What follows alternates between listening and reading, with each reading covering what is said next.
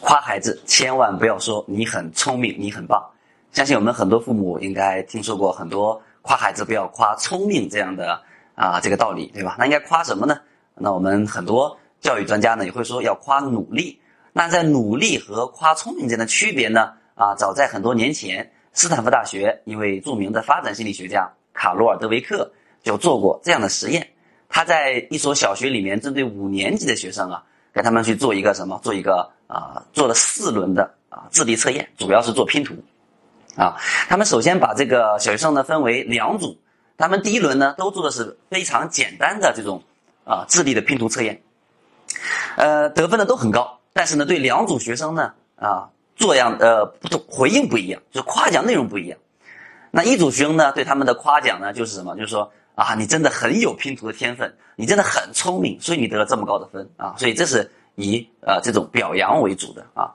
那另一组学生呢，就说呃，刚才老师看到了你做题很努力、很认真，所以你得高得了很高的分数啊，恭喜你啊，继续加油。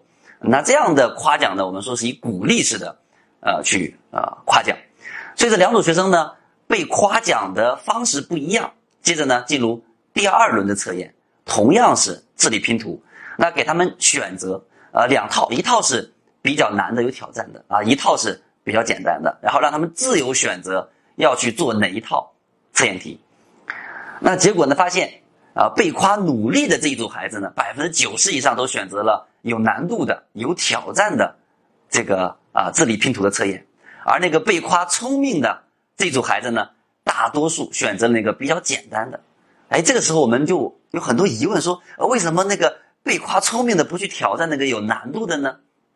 那背后的原因呢，应该就是呃，因为我被夸聪明，因为我是一个聪明的人，对吧？大家都说我很聪明，所以呢，我要尽量少犯错，尽量少冒风险，从而去保持维护我的这个聪明。所以呢，啊，被夸聪明的这一群孩子呢，他们就不愿意去挑战啊有难度的、有风险的事情。然后呢，进行第三轮测验。那第三轮测验呢，是统一统一让他们去做一套难度很高的这个啊拼图的测验。那在难度很高的时候，我们会发现，去观察这两组学生在做题的过程当中和做完之后有没有什么差异或者反应。我们看到那个被夸聪明的孩子在做一套比较难的题，因为他们当时五年级，给他们的这个难度。相当于是初一的那些被夸聪明的孩子呢，就发现，在过程当中做题过程当中呢，怎么样啊？就眉头紧锁，就很焦虑，注意力很难集中，啊，甚至有的就放弃，啊，然后在他们做完题之后，纷纷去啊表示这题对吧太难了，对吧？这个题啊出的不合理。那那一组被夸努力的那群孩子呢？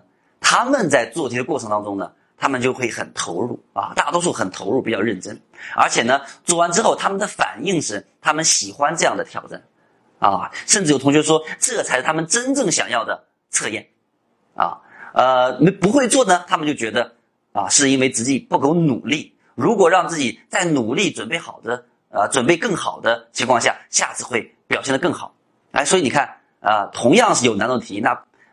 被夸努力的和被夸聪明的，他们在过程当中和考完试之后的反应是有很大差异的。那第四轮测验呢，是什么呢？同样给他们一套很简单的题，那个简单的程度呢，跟第一轮测验的程度是一样的，然后再让他们去做，结果发现哇，又有很大的差异，就是那个被夸努力的那一组孩子呢，他们比第一轮测验普遍。成绩提高了百分之三十，而那个被夸聪明的那一组的孩子呢，他们普遍降低了百分之二十。哦，记得哦，是跟第一轮测验同样非常简单的测验题哦，被夸努力的提升了百分之三十，被夸聪明的下降了百分之二十。所以这就说明什么？说明啊，我们被夸聪明的这组孩子在之后的表现当中啊，不仅仅。很难去啊，不愿意去挑战有难度的事情，而且呢，在挑战有难度事情当中，他会变得比较焦虑，对吧？而且呢，当他再去挑战简单性的时候，反而这个表现降低了。所以到这里呢，现在大家已经能听明白这个夸努力和夸聪明的差异之处。所以我们说夸聪明呢，它是一种什么？它是一种表扬式的夸奖。什么表扬式的夸奖呢？就是夸聪明，它是对什么？它对你的行为和结果去夸奖。而夸努力呢，它是一种鼓励式的夸奖，它是对你什么？对你对这件事情的态度和做事的过程去夸奖。所以两者完全不一样的。那鼓励呢？他对你做事的过程和态度去夸奖，这样呢更能去激励和促进孩子怎么样去更加自信、更加的自立、更加的努力啊，更加的愿意去迎接挑战。所以我们说要夸奖，应该鼓励式的夸奖，多去夸什么？夸他努力过程当中付出努力和对这件事情的态度，少一些。表扬就是只是针对结果去啊，说你真的很好，对吧？爸爸，你这次考试成绩呃进步了，考前几名，爸爸妈妈很高兴，对吧？你看这是表扬式的。那鼓励式呢，就是哎，你这次成绩啊，因为爸妈看到了你平常的努力，对吧？看到了你的对学习的态度，所以爸爸妈妈更加的为你高兴，所以他是完全是。不一样的啊，所以我们要多夸一些努力，少夸聪明；多一些鼓励式的夸奖，少一些表扬式的夸奖；多一些对孩子态度和过程当中努力的这种行为，多一些描述，少一些对孩子的评价啊，这才是我们夸奖孩子应该有的方式。呃，举一个例子，比如说就拿我举例吧。那我小的时候就是经常被别人夸聪明，因为我的学习一直第一名，从小学还是初中。所以呢，那我从小觉得好像自己真的比别人要很聪明，真的很天赋异禀一样。因为我也是很玩，而且我比别人玩的还好，对吧？考试还考第一名，所以我经常就被夸聪明。但是呢，我记得印象深刻的，呃，小学和初中，就小学我被这个呃学校推选去参加那个数学奥赛，中学呢被推选参加数学、化学、物理奥赛。但是呢，啊，统一的怎么样？对我打击很大。我就记得我是呃这个教室里面、考场里面。最后出去那个学生，无论小学还是初中，啊，所以哎，学完之后呢，就是考完之后呢，我当时就非常的不解，就是哎，为什么一个别人都认为我很聪明，对吧？我自己觉得我很聪明，但是我做奥赛却是考场里面最后一个出去的，然后呢，也没有获得过任何奖项，所以那这些呢，对我接下来学数学、学物理和化学都会产生了一些负面的影响。啊，那影响最大就是什么呢？就是上我我上高中，因为高中呃这个这个沉迷网络游戏，所以呃投入学习的精力和时间就非常的少。我记得当时我是这么想的，就是在高一特别沉迷网络游戏的时候，然后呢呃呃无论是老师啊还是父母啊，比如提提醒我说，哎你要好好学习啊，不要贪玩啊。那这个时候我内心里面的声音是什么？就觉得哎我这么聪明。当我到高二的时候，如果我那个时候我开始努力学习，也不晚，也一定能赶回来的，因为我很聪明，对吧？然后到了高二的时候，发现我还是没有从那个网络游戏当中走出来，而且当时我还特别迷恋上了踢足球，所以那个时候呢，我又在不断安慰自己，我说：呃，我这么聪明，当我到高三的时候，我开始努力，一年时间，我也一定能考一个好大学。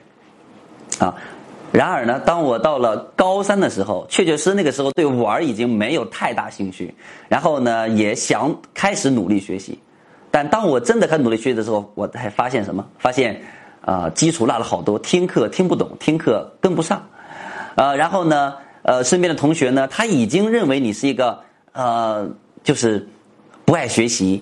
然后呢，爱玩的人，所以经常叫你说：“哎，你出去学习吧，不要在这呃出去玩的，对吧？不要在这里呃呃装了，对吧？”所以到了高三的时候，虽然内心里面想开始学，但是发现啊，因为自己认为自己聪明啊，耽误和落下了很多的课程，而且呢，还有很多不好的这个习惯都在影响学习。所以高三那一年，我基本就是一种放弃的状态啊。所以呃，我是复读了一年啊，两次高考啊，依然都考得不是很好。